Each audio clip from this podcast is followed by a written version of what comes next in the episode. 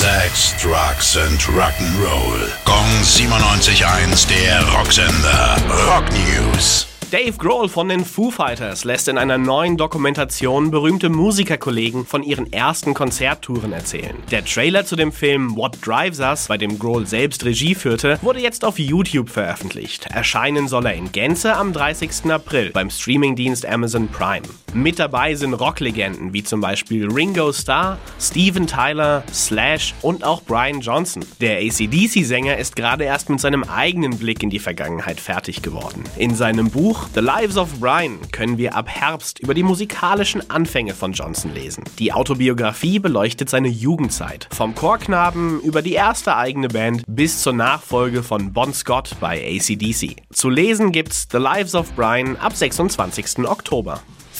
Gong 97.1, der Rocksender. Rock News. Sex, Drugs and Rock'n'Roll.